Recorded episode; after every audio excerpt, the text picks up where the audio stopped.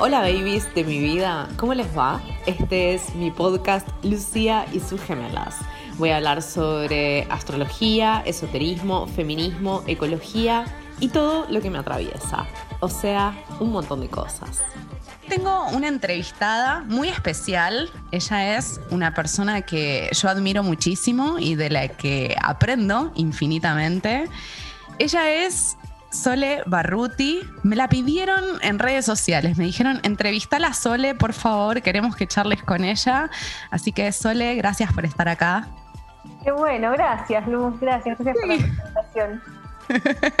sí, eh, te quiero decir algo re íntimo. Eh, una vez me peleé con mi padre, que es como un hombre de campo, eh, hace muchos años, te estoy hablando tipo cinco años, y le dije, no, porque las vacas no están felices como vos decís. Mira lo que dice Sole en esta nota. Así que participaste en mis discusiones familiares. de bastantes participo, es como, es una grieta. Es una grieta, sí, la comida es una re grieta, obvio, obvio. Re, re sí. Bueno, Sole, em, quiero saber un poco cómo fue que te interesaste en todos estos temas, si es algo que estaba presente en tu familia o es algo que vino después. ¿Cómo fue un poco el recorrido? Siempre la comida fue un tema copado y al mismo tiempo como hasta curioso, ¿no? Yo creo que hay algo de, como de la comida de las casas donde se, donde se mantiene la cocina y la celebración alrededor de lo que estás comiendo, que no da lo mismo comer cualquier cosa, que hay como información, gustos, respeto por esos gustos también, búsqueda de gustar alrededor de la comida. Eh, también como una puesta en valor de la persona que cocina, como que cocinar era algo que, que, siempre estuvo bueno, ¿viste? Como, no sé, mi abuela siempre tuvo una gran jactancia por ser la que mejor cocinaba en la casa y mi mamá como tratando de hacer eh, como la, especie de, bueno, de continuidad de ese, camino. Eh, y me parece que eso imprime algo, como imprime un amor, imprime una, una naturalización también que en muchas casas no existe, ¿no? Como eh, está tan fue tan mal visto para tantas personas la cocina y el hecho de como bueno, de, todo lo que se de lo que se veía como falta de libertad si cocinabas y demás o, algo caduco incluso que mm, creo que en mi infancia sí como que se imprimió esa rareza y ese compromiso y después también de la mano con eso un amor muy grande por la naturaleza y, un, y entender muy rápidamente que la comida era la naturaleza, ¿no? que no, no había como dos estamentos separados Em, y creo que como que esa educación inicial tuvo mucho que ver con que luego cuando, hiciera, cuando, cuando yo hice mi vida adulta, no me diera lo mismo, me intrigaban esas cosas y cuando eh, me, mm, empecé a hacer, mis primeros caminos en periodismo, me resultara muy natural empezar a inquietarme, a cuestionarme, a tratar de investigar eso que como que se terminaba dando en mi espacio eh, íntimo, pero al mismo tiempo tenía tanto que ver con lo que ocurría afuera. Bien, muy interesante. Sí, porque hay algo en relación a la cocina, ¿no?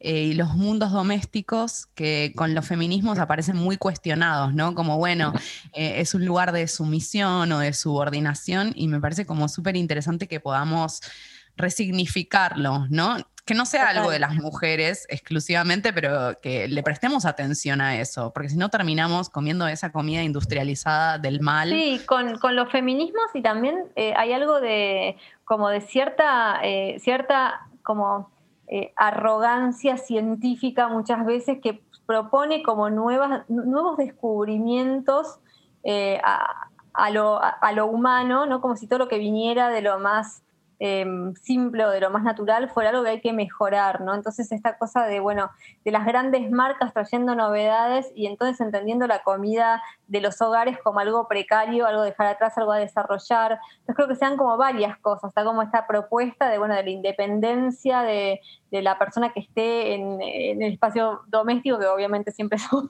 las mujeres, pero al mismo tiempo también una especie de llamado a la sociedad, a un progreso que viene de la mano de estas formulaciones que en realidad cuando las a mirar de cerca, eh, todas estas propuestas son realmente algo como sumamente precario, sumamente como manipulado y lo que le están dando es muy trash, pero aparece todo el tiempo como algo tanto más sofisticado que parece como hasta que estás como haciendo una especie de llamado al, pasado, ¿no? Como diciendo, bueno, como poner en valor la cocina, pareciera que es poner en valor un ser nuestro que tiene que quedar atrás. Y en realidad es todo lo contrario, obviamente. Sí, eh, como que tendemos a pensar que comimos siempre así, ¿no? Que siempre comimos salchichas y patis y productos congelados y no fue siempre de este modo. No, no, no, que em, nuestra modernidad es esto y en realidad eh, como es, lo más problemático de la modernidad, todo este tipo de, mm, nada, de, redescubrimientos, en realidad de, reprocesamientos de, la comida, que es como un, un horror en el fondo, pero que lo todo el tiempo se nos vende como algo mejor, como algo más. Todo el tiempo cuando, no sé, cuando em, pongo cierta, ponle, denuncio o lo que fuera sobre algún compuesto, algún aditivo que agregan, y bueno, por eso está autorizado, está evaluado por un montón de personas, está no sé qué. Parecía que todo el tiempo hay una, hay un aval a, esa, a esas formulaciones y esa forma de pensar la comida. Eh, que tiene que ver con una especie de, bueno, esta es la sociedad científica que tenemos y este es el, como, e, estos son los, las entidades que están oficializando esto, dándolo por bueno y tranquilizándote a vos de que todo esto va a estar bien. Y, no vemos todo lo realmente precario, trucho y, como poco riguroso que es eso. Sí, eh, aparece toda esa idea de, bueno, tiene un aval científico como si la ciencia fuera completamente neutra, no tuviera ideología y además no estuviera financiada por estas mismas empresas, ¿no?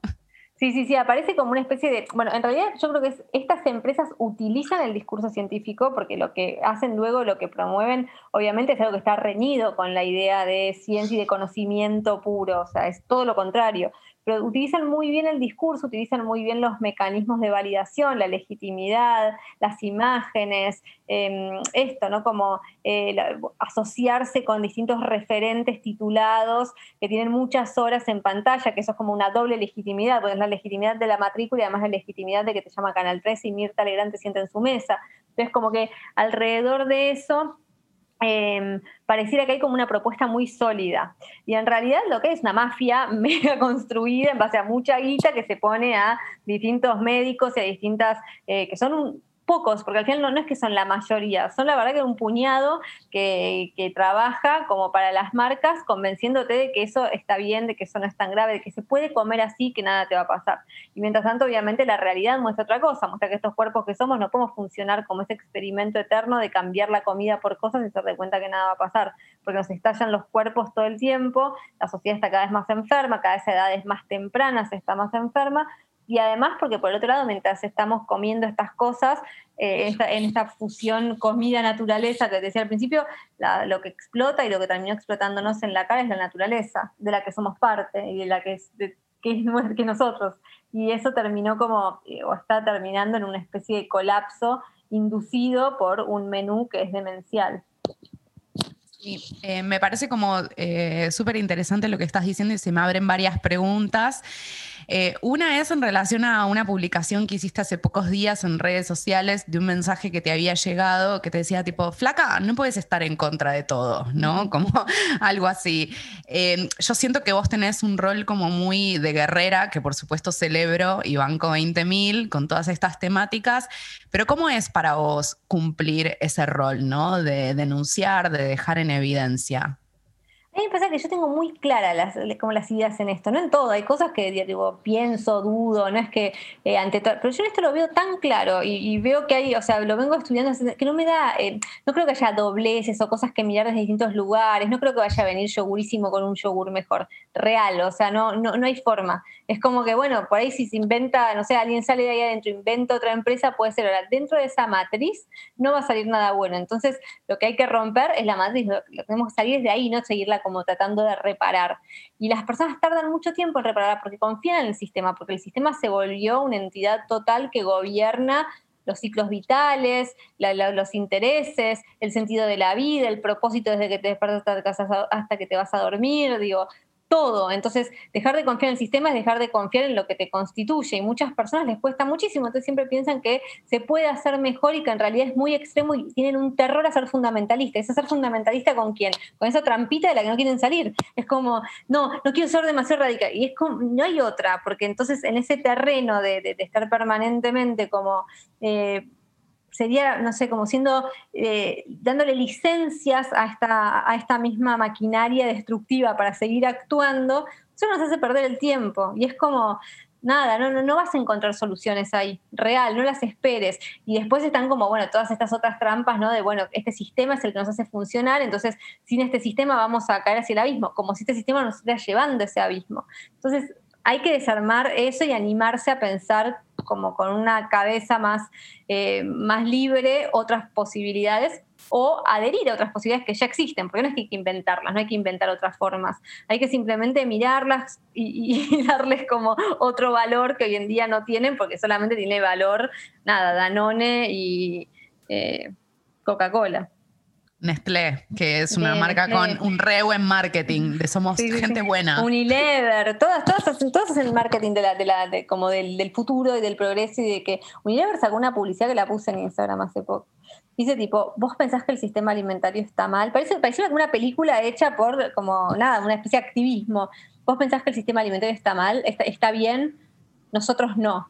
Nosotros pensamos que el sistema alimentario es injusto, maltrata animales, castiga los suelos, empobrece a las personas. Y sí, ustedes son el sistema alimentario. esa publicidad. es tremendo. Es como un tráiler de, un minuto y medio, dos minutos, en donde eh, es eso, se ponen a, hacer como los que van a traer la solución y aportar la solución a un sistema alimentario que está dañado por magia. ¿No sabes? Gargamel, ¿quién no arruinó el sistema? Gargamel. Sí, sí, sí, sí. Eh, uno de los argumentos que suele aparecer desde, desde el otro lado, de estos lugares que, que resisten a estos cuestionamientos es, bueno, mira, en este mundo somos muchos, millones de seres humanos, y necesitamos esta forma de funcionamiento de la industria alimenticia, de la agricultura, para poder tener alimentos para todos. ¿Qué tenés para decir al respecto? Y es parte de la misma, de, esto mismo, ¿no? De esta misma, o sea, ¿dónde consigue el, sistema crear esos argumentos y convencernos de ellos cuando es un sistema que no le da de comer a mil millones de personas en el mundo, a dos mil millones de personas no le puede garantizar los nutrientes adecuados para llegar bien lúcida y saludablemente a la adultez? Em, cuando tira a la basura desperdicia un tercio de lo que produce. Digo, te están diciendo que está funcionando algo que no está funcionando y que no hay otra manera de hacer algo que no está haciendo, que no está cumpliendo su objetivo. Entonces es muy raro. Lo que pasa es que es tanto el, tanto el dinero invertido en repetir ese discurso que nos terminamos creyendo, pero no es real no es real, no solamente que no hay otra manera, sino que esta manera está funcionando. Cuando empezás a mirar eh, como realmente qué es lo que dicen los estudios que sí existen, los estudios que eh, buscan de qué manera se, podría revertir este sistema que es absolutamente injusto, asesino y violento, es eh, como cambiando el sistema y volviendo un sistema agroecológico de producción diversificada, bajando la escala. Eh, o sea, lo, peor que tiene este sistema que se piensa como total y, magnánimo es justamente su escala total y magnánima. La globalización y las grandes corporaciones impiden que haya un montón de personas, tanto con acceso a la tierra como con acceso al mercado del trabajo, em, o con trabajos posibles que no sean las de ser sus empleadores más precarizados. Entonces, como que romper con esa, eh, como, con, esa lógica y permitir que haya pequeños establecimientos productivos o medianos de agricultura familiar en otras formas económicas más justas eh, y como más, eh, eso del comercio justo, más cooperativo y demás, es lo que podría generar un quiebre en, esta, esta injusticia que solo va creciendo y que cada vez es más empobrecedor y marginalizante, y em, se empiezan a incluir estas personas que hoy están por fuera del esquema de, ingresos y del trabajo, y que son los que padecen hambre. Las personas que tienen hambre no están, em, eh, por lo general, en los centros urbanos, están habitando espacios rurales, y esas personas de la ruralidad que están expulsadas del sistema rural gobernado por estas grandes corporaciones que quedan sin tierra, sin recursos, sin posibilidad de trabajar de nada, que no sea recibir el plan social que... Eh, recibe dinero a través de, estas corporaciones, justamente con un círculo cerrado vicioso, em, incorporando a estas personas es que se va a cambiar el esquema. Estas personas son las que tienen hambre, son las que están malnutridas, son las que tienen todos sus saberes a cuestas, con los que no tienen nada que hacer, porque este sistema no los reconoce, no los legitima, no los valora y son inservibles. O sea, si vos vas y sos un campesino y tenés a un Unilever al lado, sos inservible, a no ser que seas su empleado por dos pesos con cincuenta. Entonces vas a tener hambre si no te contrata Unilever. Y eso es lo que pasa en el mundo hoy. Entonces romper con Unilever y pasar a tener un montón de personas haciendo comida buena, sana, rica y justa para todos, es como la mejor manera de que haya de solucionar el tema del hambre en el mundo.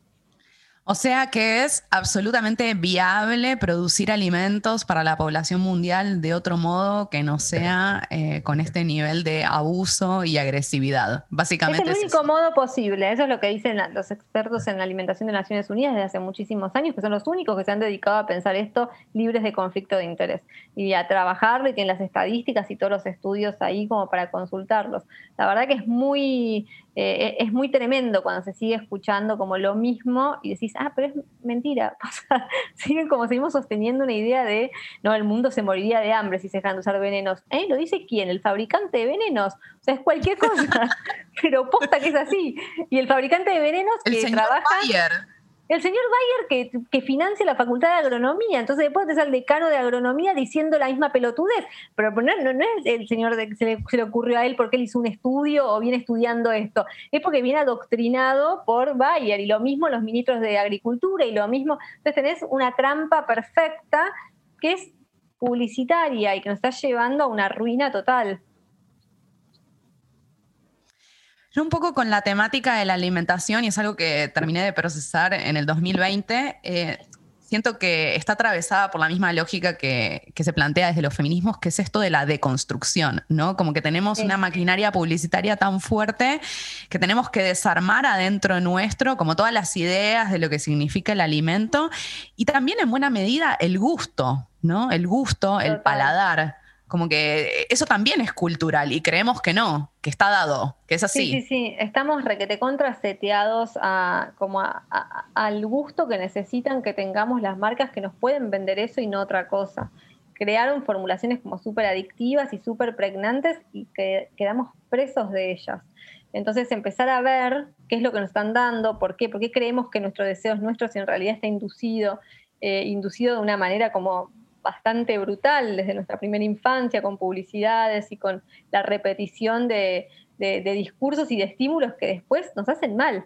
Porque estaría todo buenísimo si, no sé, disfrutamos de, la comida que, que, nos venden las marcas y después estamos re bien, pero la verdad es que no es así. O sea, la medicalización y, el aplacamiento de síntomas es lo único que hace que, parezca que todo esto funciona. Pero si las personas tomaran, no sé, la cantidad de pastillas que toman ya a los 40 años una persona normal, eh, no, no, podría, no, no podría amortizar el sistema alimentario. Entonces es como rarísimo todo lo que hacemos.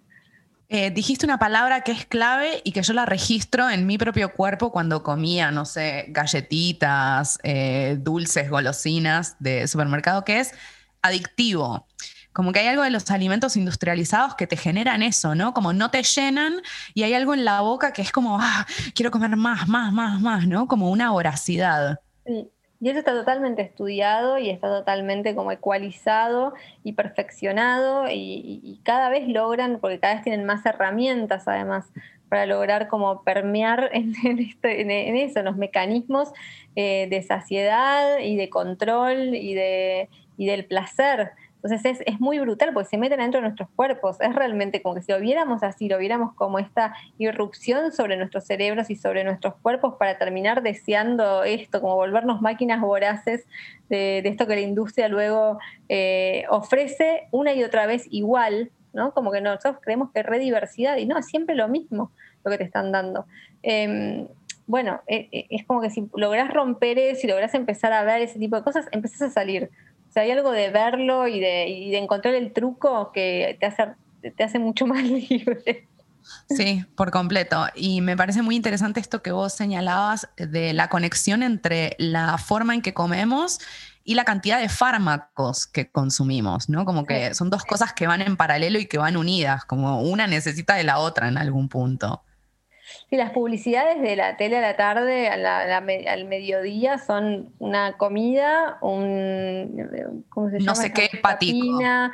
Sí, el patalgina, el ibuprofeno, el artrosto, todo es como remedios y remedios y remedios que te hacen como seguir andando, toda esa idea, ¿no? Como seguir siendo, como seguir andando para seguir consumiendo dentro de los patrones, dentro de los parámetros de este sistema es muy mm. tremendo, como que salís del...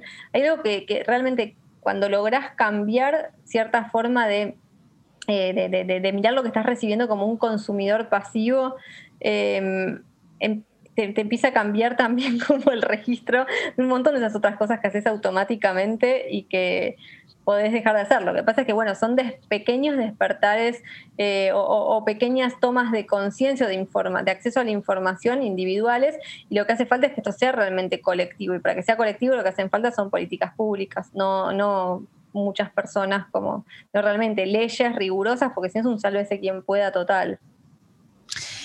¿Sentís, crees que hay algo del 2020 que puso sobre la mesa toda la temática de la alimentación? Si hubo algún tipo de evento, situación, ¿percibís? Yo creo que las personas estuvieron como más atentas y más sensibles y como que pasó todo esto de las granjas porcinas y, que, bueno, como vino, vino esta, esta amenaza y me parece que hubo una respuesta colectiva bastante intensa que no se, no se veía en otras situaciones.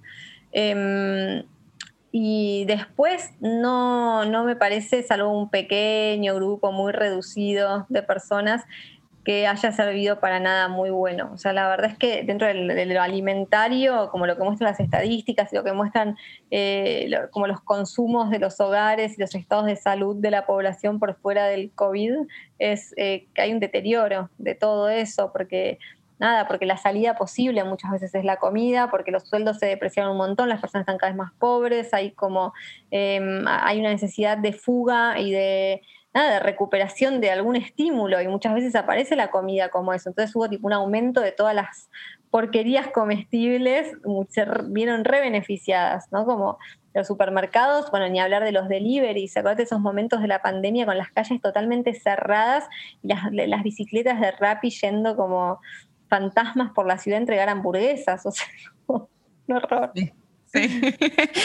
Sí, eh, y en el 2021, ¿cuál pensás que es el desafío en relación a los alimentos? Porque bueno, en el 2020 tuvimos este tema de las granjas industriales de chanchos que quedó como ahí en un limbo, ¿no? Corregime, por favor. Eh, como que pasó de ser algo nacional a ser algo de las provincias. Hasta ahí me quedé. No, es que hasta ahí nos quedamos todos, porque en realidad no dan información oficial. Ahora como que Caufas se juntó con, el, con La Rioja para, para promover esto. O sea, desde el gobierno se sigue promoviendo, desde Cancillería se sigue promoviendo de una manera como clandestina con las provincias, todas estas cosas. Yo creo que no hay un tema, creo que hay un sistema que tenemos que pensar como como lo que hay que terminar y lo que, y lo que nos está lo, lo que nos está realmente llevando a un desastre. Digo, ayer las imágenes que había de los peces muertos en, en río salado, envenenados con dos venenos que tenemos en la sangre todos, ¿no? Como glifosato y clorpirifos. Em, yo lo tengo, yo sé que tengo porque yo me hice el análisis en su momento y ahí está. Y eso es una locura, ¿no? No puede ser que tengamos eso porque hay empresas que decidieron que la única manera de producir alimentos es con venenos. Entonces nos están envenenando a todos. Bueno, eso es un tema que no podemos dejar pasar. La ley de humedales no la podemos dejar pasar. Em, o sea, e, e, este, este, esta entrega cada vez mayor a la deforestación para que se extiendan los cultivos. O sea, son un montón de temas, pero todos devienen en lo mismo, ¿no? Creo que hay que cuestionar es el sistema, es, la idea de falso desarrollo, eh, las falsas soluciones para, no sé, para, para que el país progrese. Em, la verdad que no lo veo pasando, lamentablemente. O sea, veo que hay em, un, como una anestesia social generalizada, desde donde hay algunas eh, expresiones de personas que ven otras cosas, pero no, no veo que este tema esté con la urgencia que requeriría ocupando el espacio que haría falta para que sea parte del debate social. No lo es. Mm.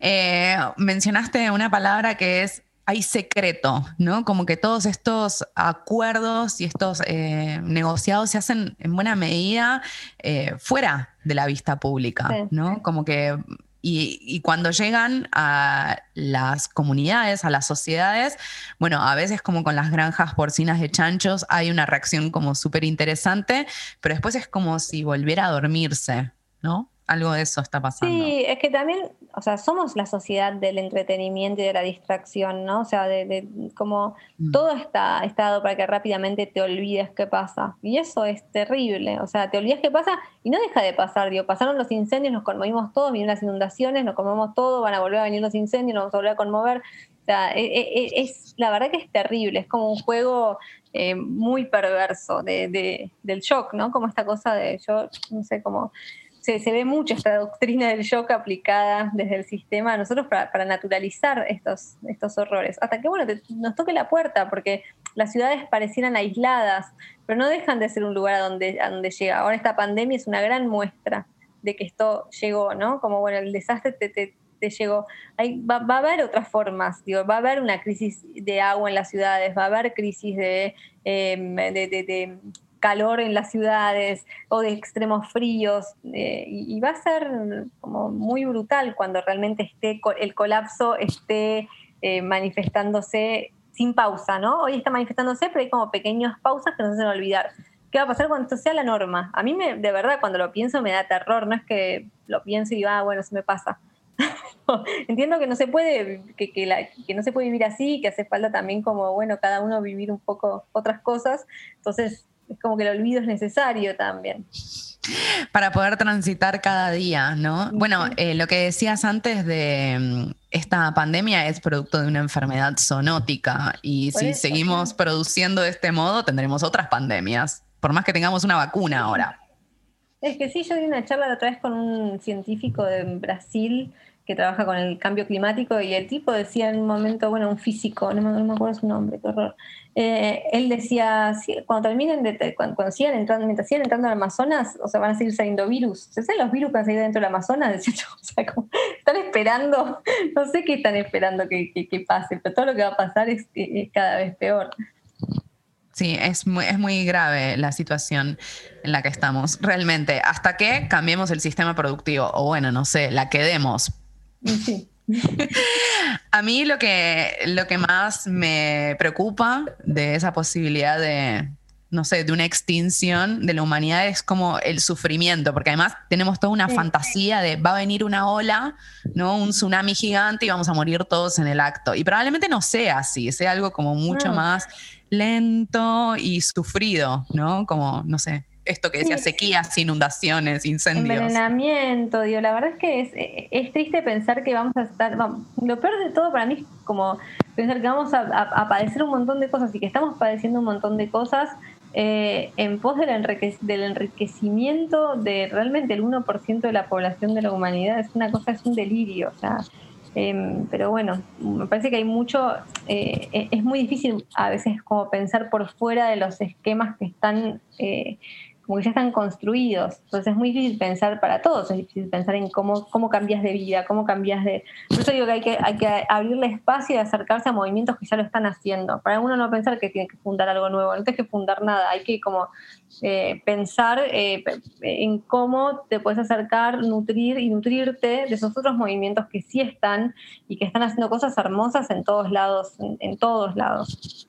¿Y esos movimientos cuáles serían? Porque una de las preguntas que tenía es, ¿cuál es la salida, comillas, de tirame una ayuda? No, me parece que hay, movimientos de, como de vuelta a la tierra, movimientos campesinos, movimientos indígenas, movimientos, movimientos ecofeministas súper interesantes. Em, hay, eh, hay movimientos por, todo, por, toda América Latina, en nuestro país eh, tenés un montón de referencias por todos lados. Y me parece que es cuestión de que cada uno se vaya acercando a lo que le resulte más conveniente. Empezar a comprar alimentos a productores agroecológicos es una gran manera de empezar a conocer que hay otra movida que está, que está ahí emergiendo, ¿no? Y lo mismo desde la, desde la comida, pero también desde los cuidados personales, cuando empiezas a meterte, no sé, desde, la, como los productos de higiene natural hasta la cosmética natural, hasta todo ese tipo de cosas, eh, también tienen como una conexión con, no sé, personas que están produciendo plantas medicinales y Em, y empezás a, conocer, a contactar y a ver que hay realmente otras, otras formas, ¿no? Y otras personas haciendo cosas. Eh, yo algo que vi que crecía en este tiempo era el movimiento vinculado al veganismo, ¿no? Em, y tengo la sensación, bueno, yo soy vegana, que es una respuesta súper urbana, ¿no? Eh, en, en, lo que tiene que ver con en el vínculo con los animales. No sé cómo lo ves vos. Sí, a mí me parece que, eh, como respuesta urbana eh, eh, es, necesaria, es posible, em, puede ser como, puede ser políticamente súper comprometida y puede no serlo también, ¿no? Puedes comer la mayonesa vegana de Unilever y sentir que estás salvando al mundo y en realidad está como metiendo plata por otra ventanilla en la misma corporación y, tranquilizando a tu alma y también mirando como desde un lugar de yo con lo que menos empatizo es con, la, con el lugar de como de acceso, de, conquista moral desde donde se va a regir el nuevo, como el nuevo organigrama del mundo, cuando en realidad justamente lo que es más interesante de la humanidad son sus diversidades. Y en sus diversidades, cuando, cuando, cuando salís de la, del esquema de, de, esto que pasa o de esto que vemos desde acá, empezás a ver realmente relaciones súper interesantes y con, con la naturaleza, con los animales y con eh, digo, con todo, de cuidado. Los únicos, lo, digo siempre y, me parece que es como importante una vez extraerlo, ¿no? Los únicos que lograron hasta ahora defender la, la biodiversidad y multiplicarla en sus lugares, eh, en lugares en donde alrededor todo colapsa, son las comunidades indígenas.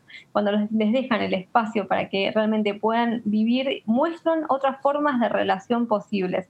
Y, no tiene que ver con, matar o no matar, tiene que ver con vivir y convivir, que eso es justamente lo que no, no parecíamos poder hacer como humanos, ¿no? O sea, nuestro problema está en la vida, en compartir generosamente el mundo con otras especies en una escala que no sea la de la gobernanza, el adueñamiento y la destrucción.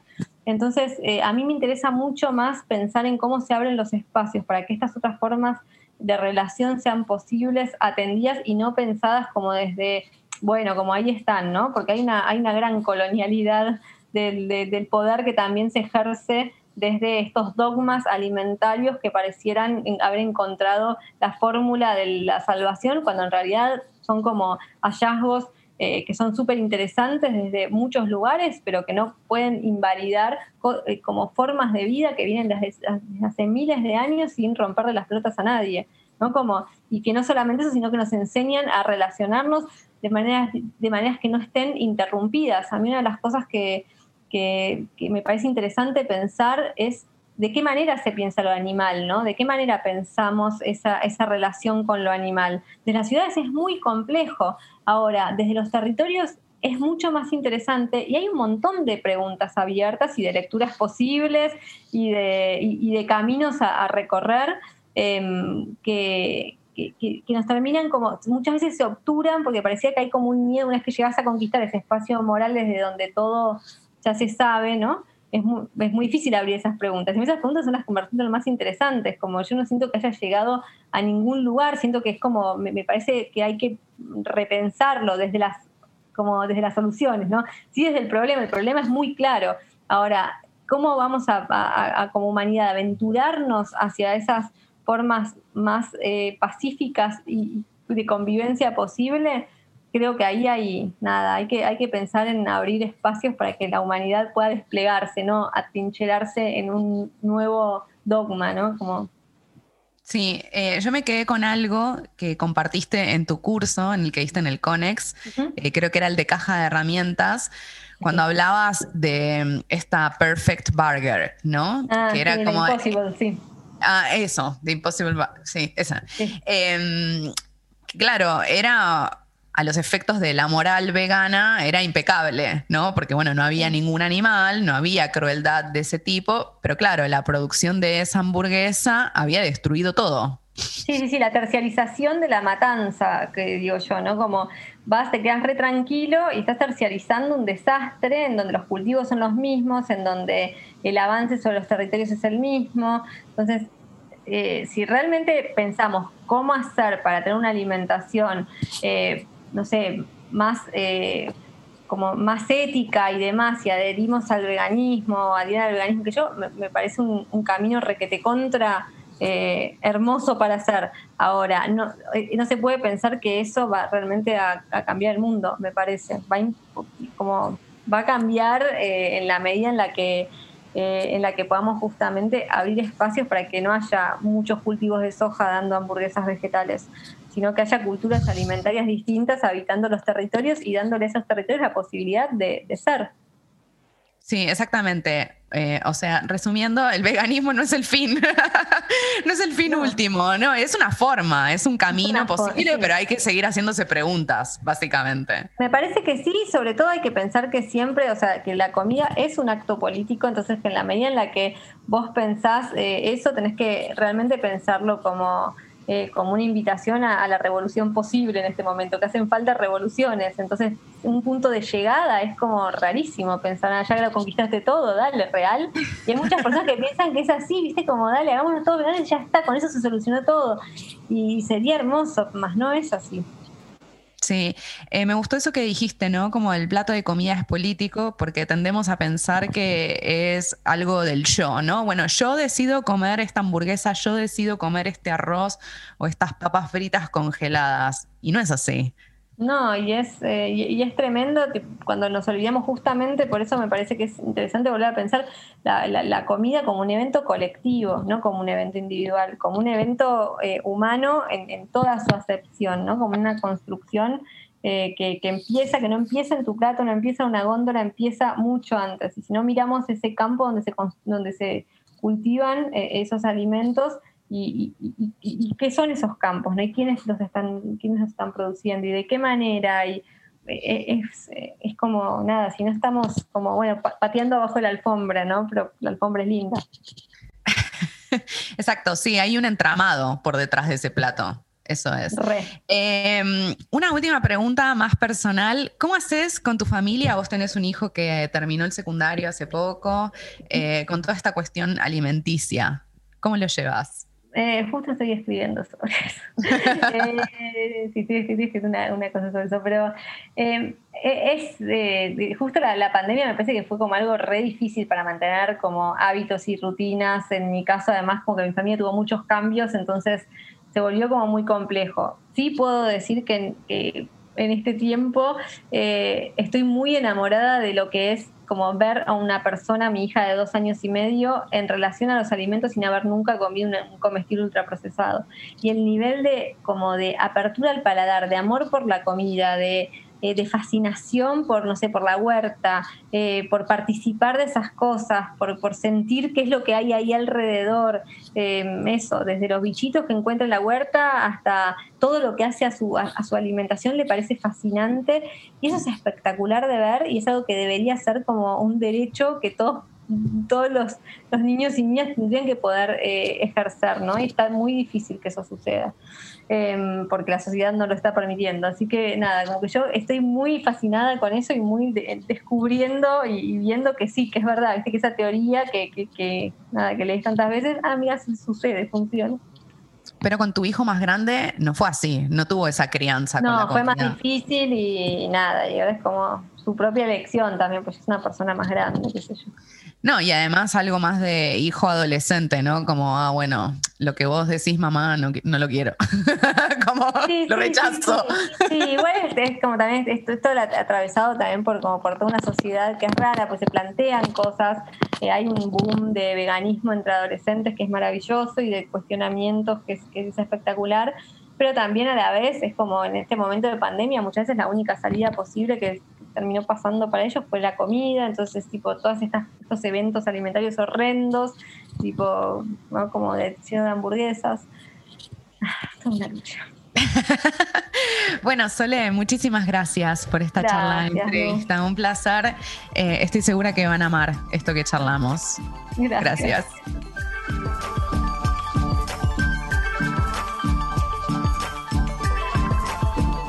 Tengo una invitada muy especial.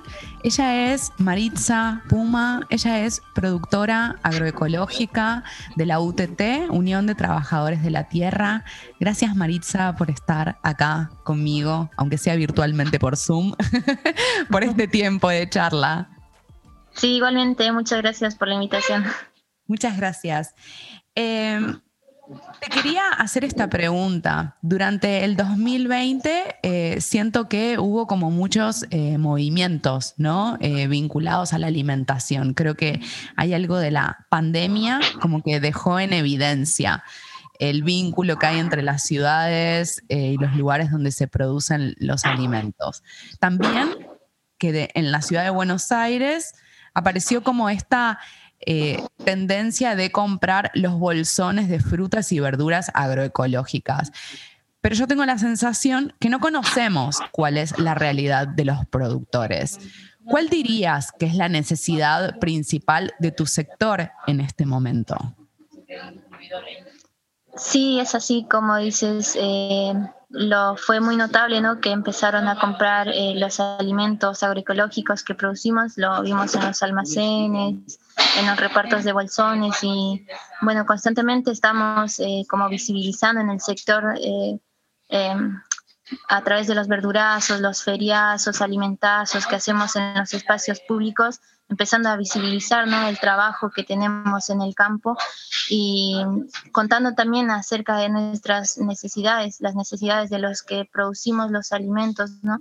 Y tenemos una gran lucha por el acceso a la tierra, eh, que ya desde el año 2016 venimos presentando un proyecto de ley de acceso a la tierra eh, ya sea por, esa ley o también eh, con propuestas ¿no? Eh, para formar colonias agroecológicas para producir alimentos más, más cercanos a, las ciudades. ¿no? Y bueno, estamos constantemente comunicando también en nuestras redes sociales y haciendo las... haciendo manifestaciones para que nos puedan conocer, porque en sí vemos muchas injusticias ¿no? en, nuestra, en nuestra realidad aquí en el campo. Es por eso que, nos organizamos mediante eh, asambleas de, base y vamos también formando áreas o secretarías adentro de la organización para especificarnos en sí en, en cada problemática. Ahí nos eh, organizamos en secretarías, por ejemplo, de producción, de comercialización, género, jóvenes, eh, salud, prensa, y así son varias secretarías con compañeras y compañeros que estamos buscando soluciones a todos estos problemas. O sea que eh, entiendo que las tierras en las que trabajan no les pertenecen, no son suyas. Ustedes las alquilan, ¿verdad? Sí, más del 98% de los productores alquilamos la tierra en la que producimos y muchas veces estamos, eh, digamos, pagando alquileres abusivos eh, o alquilando inmobiliarias y eso hace también que lo, todo lo que tienes que invertir para producir e-, esos eh, alimentos se suma cada vez más y estás trabajando muchos años y la familia no puede seguir creciendo, digamos. Eh, hay muchas cosas injustas y va, más que todo por eso decimos, ¿no? Esto del proyecto de ley de acceso a la tierra sería muy útil para que los pequeños productores podamos al menos tener una vivienda digna, ya que podemos eh, construir una, una casa con que sabemos que vamos a estar durante mucho tiempo, porque cuando alquilamos la tierra, sabemos que un contrato mínimo de alquiler son tres años y cuando pasa, se termina el contrato, eh, podrían vender la tierra o dejarnos de alquilar o, subir de golpe mucho y tenemos que irnos a otra, no siempre estamos en ese mismo lugar y tampoco tenemos eh, la seguridad de que vamos a estar mucho tiempo y es una eh, de las trabas también que se nos puso ¿no? desde que empezamos también a, fomentar la, agroecología mediante talleres, encuentros regionales, provinciales, nacionales, esto de no tener la tierra propia porque para empezar a hacer agroecología eh, necesitas recuperar esos suelos que ya hace muchos años vienen trabajando de la manera convencional con agroquímicos y esos suelos están muchas veces eh, devastados y, y, si la tierra no es tuya, haces mucho esfuerzo para recuperar, son seis meses, un año, dos años para recuperar y, y revivir ese suelo y muchos compañeros también eh, no se animan por, por eso. Y por eso decimos que es muy necesario el acceso a la tierra para poder producir alimentos sanos. Eh, muy importante eso que estás diciendo.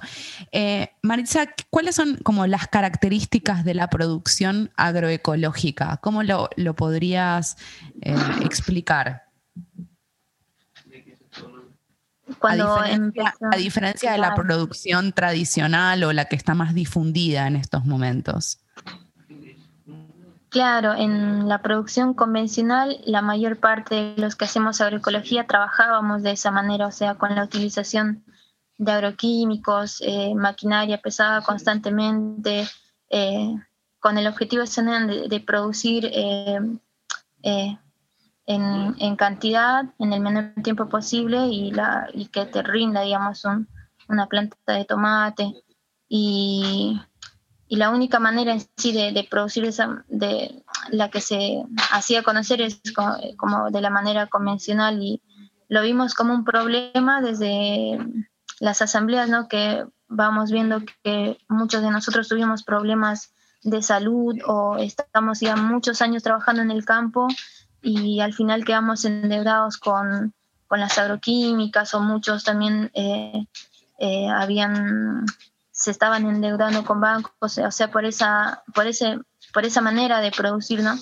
Invertir un montón porque todos los insumos estos están cotizados al dólar y, y se empezaron a endeudar las familias y bueno, a la agroecología nosotros lo, vimos como una, una solución, empezando desde la salud, porque ya no estamos más expuestos a, esos productos de síntesis química que anteriormente lo estábamos, ¿no? Todos, eh, eh, las madres, los padres, los niños más pequeños, toda la familia constantemente en el trabajo está expuesto a esos eh, eh, agrotóxicos y primeramente por la salud, también por lo económico, que todos los bioinsumos que hacemos, por ejemplo, los ingredientes son, salen del mismo campo, son plantas, ceniza, eh, bosta animal y así son muchas cosas naturales, son procesos naturales eh, los que hacemos ¿no? para hacer estos eh, eh, bioinsumos y también por lo ambiental,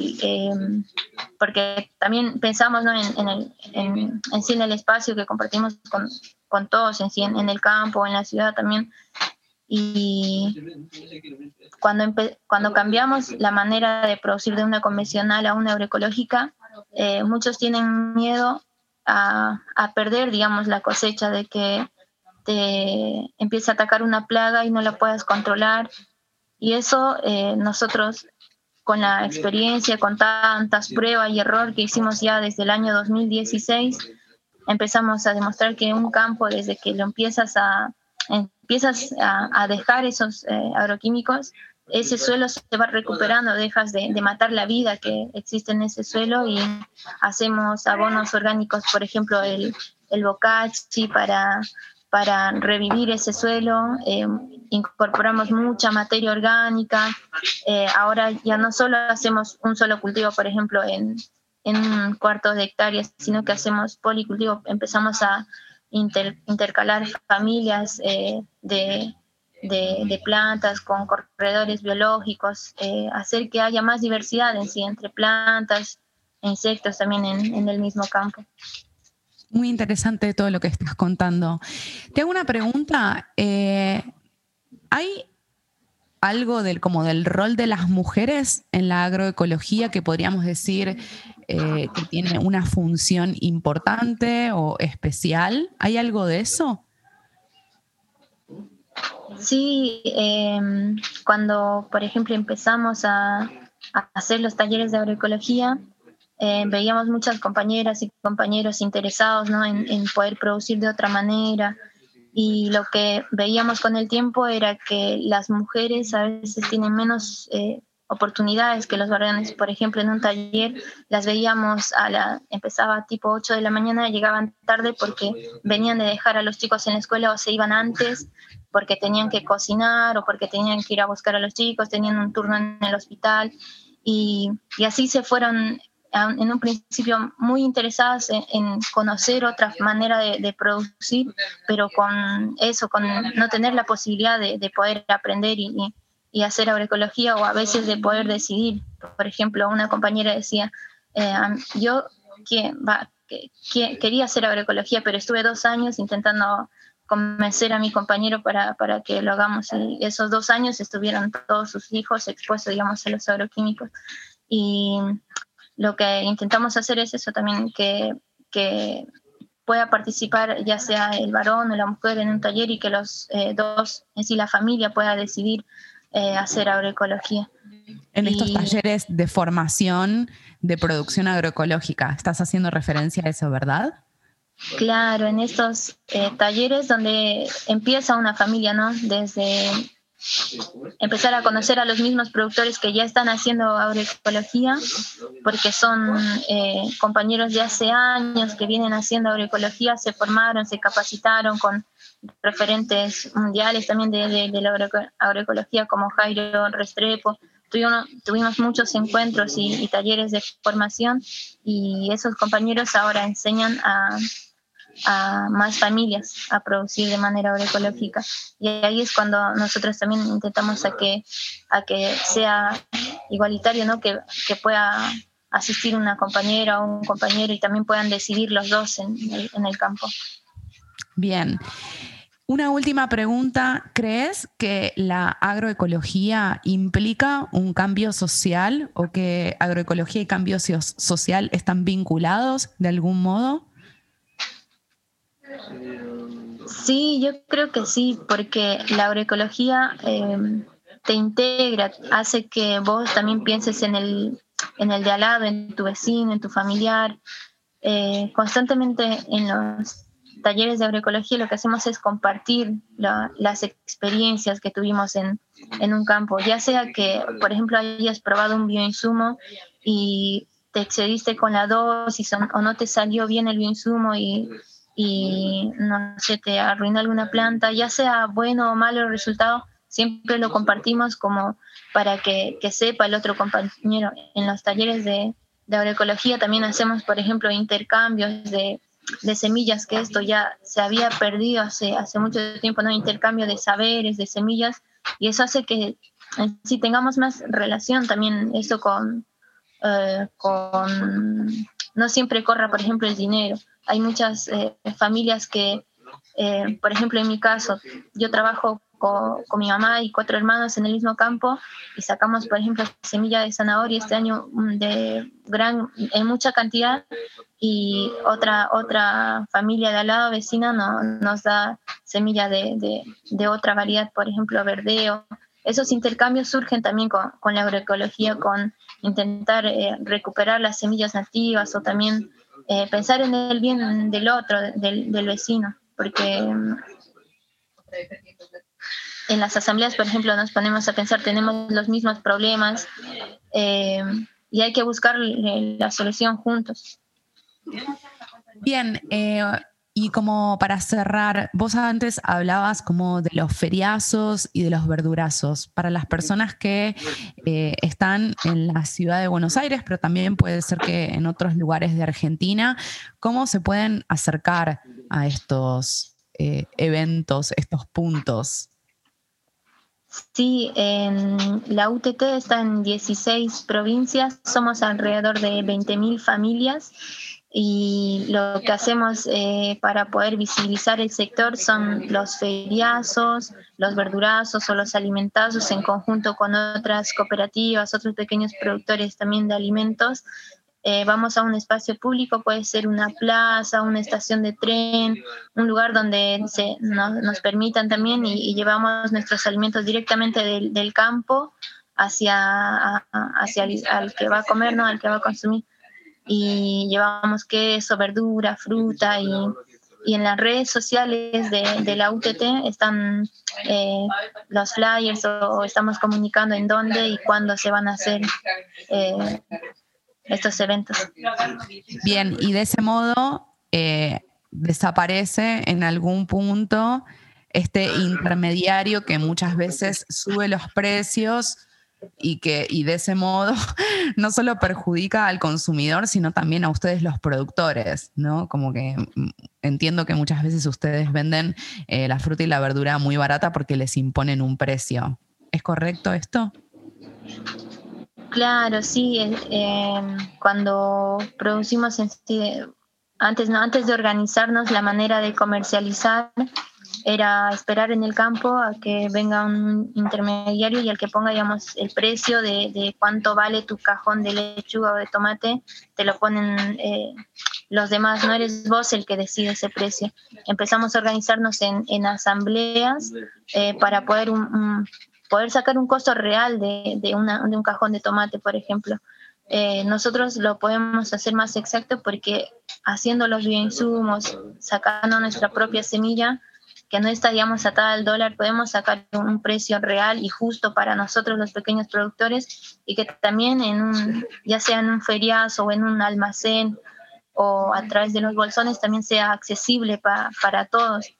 Y de esa manera eh, nos organizamos como para, para fomentar también, porque cada vez que alguien compra alguna verdura o fruta agroecológica, también incentiva a otro productor a producir de esta manera porque sabe que va a recibir un, precio justo de ese alimento y, va a tener una venta segura. Bueno, Maritza, muchísimas gracias eh, por tu tiempo, por toda esta información que compartiste. Eh, ya estamos. Igualmente, muchísimas gracias por el espacio y espero que les sirva y, y pueda podamos encontrarnos en otro momento. Seguramente nos encontraremos. Muchísimas gracias. Bueno, así pasaba este capítulo donde entrevisté a Sole Barruti y a Maritza Puma de Unión de Trabajadores de la Tierra.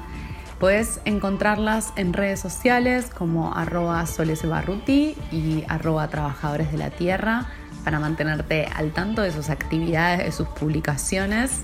Eh, Creo que hoy charlamos sobre una temática fundamental para el momento que estamos viviendo, que es cómo se producen estos alimentos y las necesidades que tienen quienes se dedican a trabajar la tierra. Hemos llegado al final. Gracias por estar ahí y por compartir este podcast con tu gente querida quiero contarte que el trabajo de edición de este podcast está a cargo de mi querido amigo Alejo Lafogianis y la cortina musical es del tema Portales de Calima. Un abrazo muy grande, les quiero infinitamente.